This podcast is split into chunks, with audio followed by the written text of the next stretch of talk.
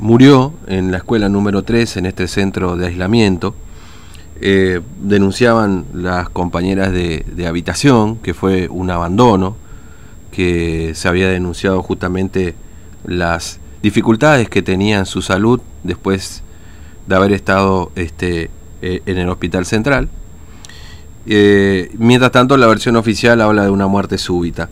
Pero vamos a conversar con el hermano de Juana Gómez, eh, Gumercindo Gómez, que tiene la amabilidad de atendernos en esta mañana. Gumercindo, ¿cómo le va? Buen día, Fernando lo saluda. ¿Cómo está usted? ¿Qué tal? Buen día, Fernando. Gracias por su llamado. No, por favor, gracias por eh, atendernos. Quiero aclararle sí. que yo eh, estoy viviendo actualmente, estoy radicado en la ciudad de Viedma, provincia de Río Negro, pero no obstante estoy al tanto de la situación de lo que pasó con mi hermana y también de lo que pasa actualmente en toda la provincia eh, de Formosa. Claro, entiendo. Eh, usted, eh, le pregunto esto antes, como diciendo, ¿pudo hablar con la familia, este, con el marido de Juana, con sus hijos? ¿Pudo, pudo conversar con ellos ya? Sí, sí, sí, tuvimos contacto permanente desde el momento en que ella quedó internada el día viernes por la tarde. Mm. En el hospital central le hicieron el hisopado y salió, el hisopado rápido salió positivo eh, ella ya iba con una, eh, una insuficiencia cardiorrespiratoria, eh, tenía fiebre, entonces eh, lo pusieron oxígeno y el oxígeno lo tuvo hasta el día sábado a la noche. Se lo sacaron el día domingo al medir, mediodía le dicen a mi hermana que lo van a trasladar y ahí recién tomó conocimiento lo van a trasladar a otros a otro centro asistencial. Claro. Mientras tanto ella estaba en el hospital central, ¿no? Otro centro de aislamiento. Claro. Ella estaba en el hospital central internada, ¿no es cierto, Gumercindo? ¿Cómo dice? Ella estaba en el hospital central hasta el sábado internada, ¿estuvo ahí? Claro, sí, mm. estaba en el hospital central con todas las atenciones como debe ser a una persona. Claro, claro, sí, en un hospital, digamos, como corresponde. Claro, y, lo trasladaron a la escuela número 3, donde no, no cuenta con enfermeros médicos, solo con custodia policial, en la cual no permiten eh, la visita de familiares. Claro, pero, además, Gumercindo, ahí hay algo que, que, uno no, no comprende, por ahí usted tiene más información y nos puede nos puede aclarar algo, porque en definitiva a Juana la trasladan al hospital, eh, perdón, a la escuela desde el hospital, cuando ella estuvo prácticamente con asistencia respiratoria hasta, hasta días o horas antes de su traslado, digamos.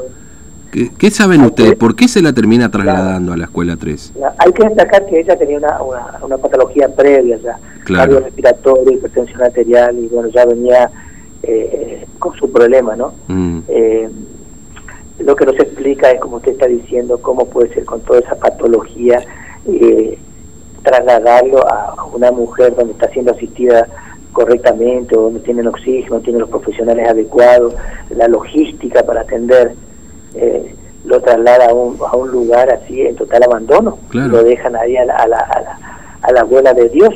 Mm. Eh, sí, porque eso, eso, es lo que llama, eso es lo que llama mucho la atención, es decir, que con toda esa patología previa, con toda esa situación que ya se había generado desde, desde el día viernes, me dice usted, ¿no es cierto? Este, y que estuvo con asistencia respiratoria, de golpe es trasladada a un lugar que por supuesto es una escuela, que ni siquiera hay oxígeno. Mira, acá hay un hotel que es el hotel de turismo que prácticamente se ha convertido en un hospital de campaña, que ahí tienen oxígeno y demás, pues ya le vamos a contar a los oyentes, pero es decir, en ese lugar donde la trasladan, eh, no, no, podía tener una, una, una asistencia a las 24 horas tomando en cuenta la situación en la que ella estaba. Exacto, mm. exacto, así es. Eh, eh, ¿Y, y, qué pasó, digamos? ¿Qué saben ustedes de las últimas horas de Juana? quiero aclarar el día domingo a las 17.46 yo hice una videollamada y pude verla y hablar con ella. Eh, ya lo noté desmejorada, eh, podía hablar con dificultad, respirar y ya andaba para moverse. Así que ya venía decayendo claro en su patología, ¿no? Claro, claro. ¿Y qué le dijo ella ahí, Juana? ¿Le dijo que se sentía bien, que, que ya estaba bien? ¿Qué le dijo en esa videollamada, Gumercindo? No, no, ahí estuvimos hablando a ver cómo estaba, ella me contó inclusive el día, la noche anterior lo habían sacado el oxígeno mm. y bueno, que ella estaba esperanzada como todo, pensando que sacarle el oxígeno, como toda buena persona, dice, si te saca el oxígeno porque estoy mejor, claro, más o menos lo a entender. Y uno también entiende que salió con, no, no, no está con oxígeno, bien, pero bueno, eh, como yo no lo pude ver y no pude verlo el, eh, o por videollamada, digamos, el, entre mm. viernes y sábado, no puedo decirle complacientemente cómo estaba anteriormente. Yo sí puedo dar fe de cómo estuvo el día domingo en la tarde. Claro, claro. Eh, y eh, ya ella después me entero que, claro, ingresó a ese centro alrededor de las 14, yo hablo a las 17.46 con ella, después ya empezó con desmejoría, pidió por favor a las chicas eh, en mm. todo momento que llamen a un médico, las chicas se desesperaron que estaban ahí porque lo alojaron encima con cuatro personas en, en, ese lugar. Claro, sí. En una, en una en una sala, o mm. digamos que reacondicionaron como una sala, porque es un aula. Claro, sí es un aula que, eh, digamos, le pusieron camas, ¿no? Esta es la realidad. sí, sí, sí, entonces llamaron al custodio, el custodio hasta que se conectaron todo, recién el, no sé si un enfermero o un médico fue el que vino a tomarle la presión y controlarle más o menos a ella a las 23, 23.30. Pero ¿qué pasa? Vinieron, pero nadie dijo nada, así como mm. vinieron se fueron, no, no la medicaron ni tampoco tomaron la decisión de volver a trasladarla a un centro asistencial como corresponde o mínimamente alcanzarle un oxígeno. Claro, claro, sí, digamos. Entonces a eso, y resulta ser que las chicas, porque pude hablar con una de las, la, la, Sonia, una de las mm. que tuvo la, la grandeza y le agradecí de poder hablar, haber hablado con FM 89.3 Radio del Parque y donde se viralizó una foto de mi mm. hermana en la cual le encontraron con los pies en el suelo y ya recortada. Sí, Sonia habló con nosotros, le cuento también, claro, ella charló con nosotros. hasta las 3 de la mañana estuvieron llamando al custodio y que le decían que sí ya venía. Cuando lo vieron así, que estaba recortado, pensó que se durmió. Resulta ser que a, los primeros días de la mañana, las primeras horas de la mañana, eh, bueno, no sé, acomodarle la pierna ya estaba fría y ya sí. constataron que estaba muerto. Ahora, eh, ¿y qué saben ustedes del día posterior? ¿Alguien de, de, del gobierno provincial, algún responsable, charló con ustedes, con la familia, les transmitió lo que ocurrió, alguna pesa, me disculpa, no sé, algo como para aclarar, entre comillas, esta situación? Son, son un desastre, ¿me entender? Porque no tiene la dignidad de poder llamar a ningún familiar y decirle en la cara porque ellos saben perfectamente que eh, estuvieron mal, actuaron mal y también eh, rayana el delito, lo que hicieron. Eso se llama abandono de persona. Eh, no obstante, el, lo único que salió a hablar fue el doctor Bruno Romero. Mm. Manifestó, usted eh, sabrá, que dice que mi, mi, muerte súbita. Por muerte súbita.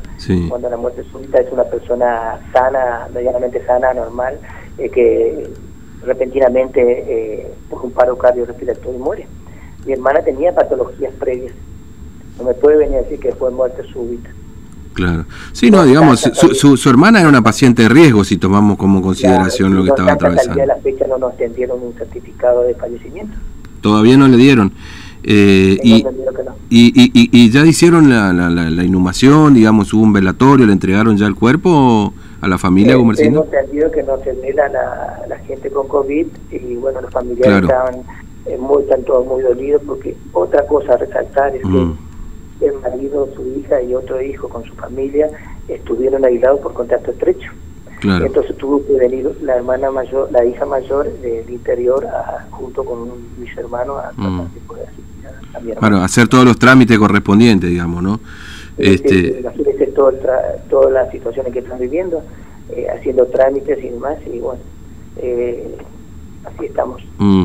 Ahora, eh, ustedes como familia, me parece que no han hablado, ¿van a hacer algún tipo de denuncia, van a hacer algún tipo de presentación? Porque le digo que la justicia está desaparecida acá, ¿no? De oficio no actuó hasta ahora. Sí, sí, sí, lamentablemente el poder político, por lo que está ya hace más de 25 años y bueno, eh, ha captado prácticamente el poder legislativo y judicial y bueno, así están y también agradezco a ustedes eh, mm. que son pocos los medios eh, de comunicación de Formosa, que prensa libre, que pueden hablar así como están hablando conmigo y hacer conocer las, todas las irregularidades que está cometiendo este gobierno. Mm. yo siempre le digo a gente conocida que el gobierno eh, de Formosa es como el nazi, porque te llevan a un centro asistencial en forma compulsiva. Le, salta, le hacen el, el, el, PCR y sale positivo y automáticamente le va a la policía a, a, retirar del domicilio en forma compulsiva y a llevarle, quién sabe, a la buena de Dios, a donde le toque. Claro, porque además la, la realidad, Gumercindo, acá es que a su hermana la sacaron de su casa, la llevaron a un hospital, pero en ningún momento le dijeron que iba a ir. Porque si ya la familia estaba aislada, eh, por, por contacto estrecho, digamos. No, ¿cuál es? O sea, se la llevaron ahí para no llevarla a la casa, digamos, ¿no? No sé, está, estoy pensándolo. Qué sé que mi hermana ya estaba por morirse, digamos. Eh, ¿Por qué no lo llevaron, le sacaron de ese centro asistencial y no lo llevaron al domicilio particular y que en los últimos momentos comparta con su familia? Que estaban ahí su, su marido y sus hijos. ¿Entiende lo que le digo? Murió sola, eh, sufrió todo ese tiempo hasta hasta fallecer. Entonces, pobre mi hermana que, que, fue así. Y entonces la intención muestra que, que no haya otra Juana en Formosa, que, que esto se trate de, solucionar, mm. que, que revierta la situación, la política del gobierno ahí, que lo veo muy difícil, pero bueno, así está, porque lamentablemente eh, el señor Jimmy Frank, como decía, eh, eh, está con el poder político de turno de Alberto Fernández, Cristina Fernández, y, como uno de los referentes mejores gobernadores de la, de la provincia, y como a imitar la, modalidad en que tan arbitraria, ilegal, y para mí, eh, violando los derechos individuales de las personas en cuanto al tema COVID. Mm. Eh, sí, absolutamente. Eh, y, y, fíjese, le quiero resaltar este punto. Eh, yo estoy en Ciudad Negra, como decía, el primero de, de abril. Mi hija eh, tuvo COVID positivo y nosotros, los familiares, en forma directa nos aislamos en el domicilio. Mm. Eh, entonces, el término siete días, hasta diez días. mi hija tuvo siete días, nosotros tuvimos hasta el día once. Eh, en ese interín es monitoreado por un médico y enfermero, ¿se entiende? Eso es lo que corresponde, entonces uno está en, el domicilio con toda comodidad y que familiares allegados le puedan acercar a, por lo menos la puerta, eh, las cosas que uno necesita, ¿no? Claro, sin duda, sin duda. Eso no sucede en Formosa, por eso le digo, entonces uno se entera que es, es lamentable, entonces por eso decía, es como los nazis, lo sacaron un centro y lo llevan a un centro de aislamiento por forma compulsiva.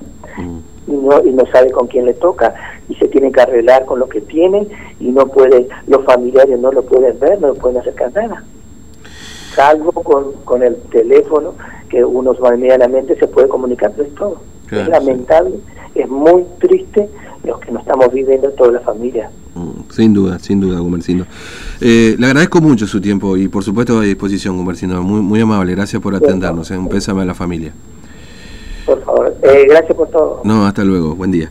Bueno, Gumercindo Gómez eh, es hermano de Juana Gómez, esta mujer que, bueno, les contábamos la historia ayer, que lamentablemente falleció en este centro de aislamiento por parte del gobierno provincial, digamos, no es la escuela número 3, es una escuela adaptada a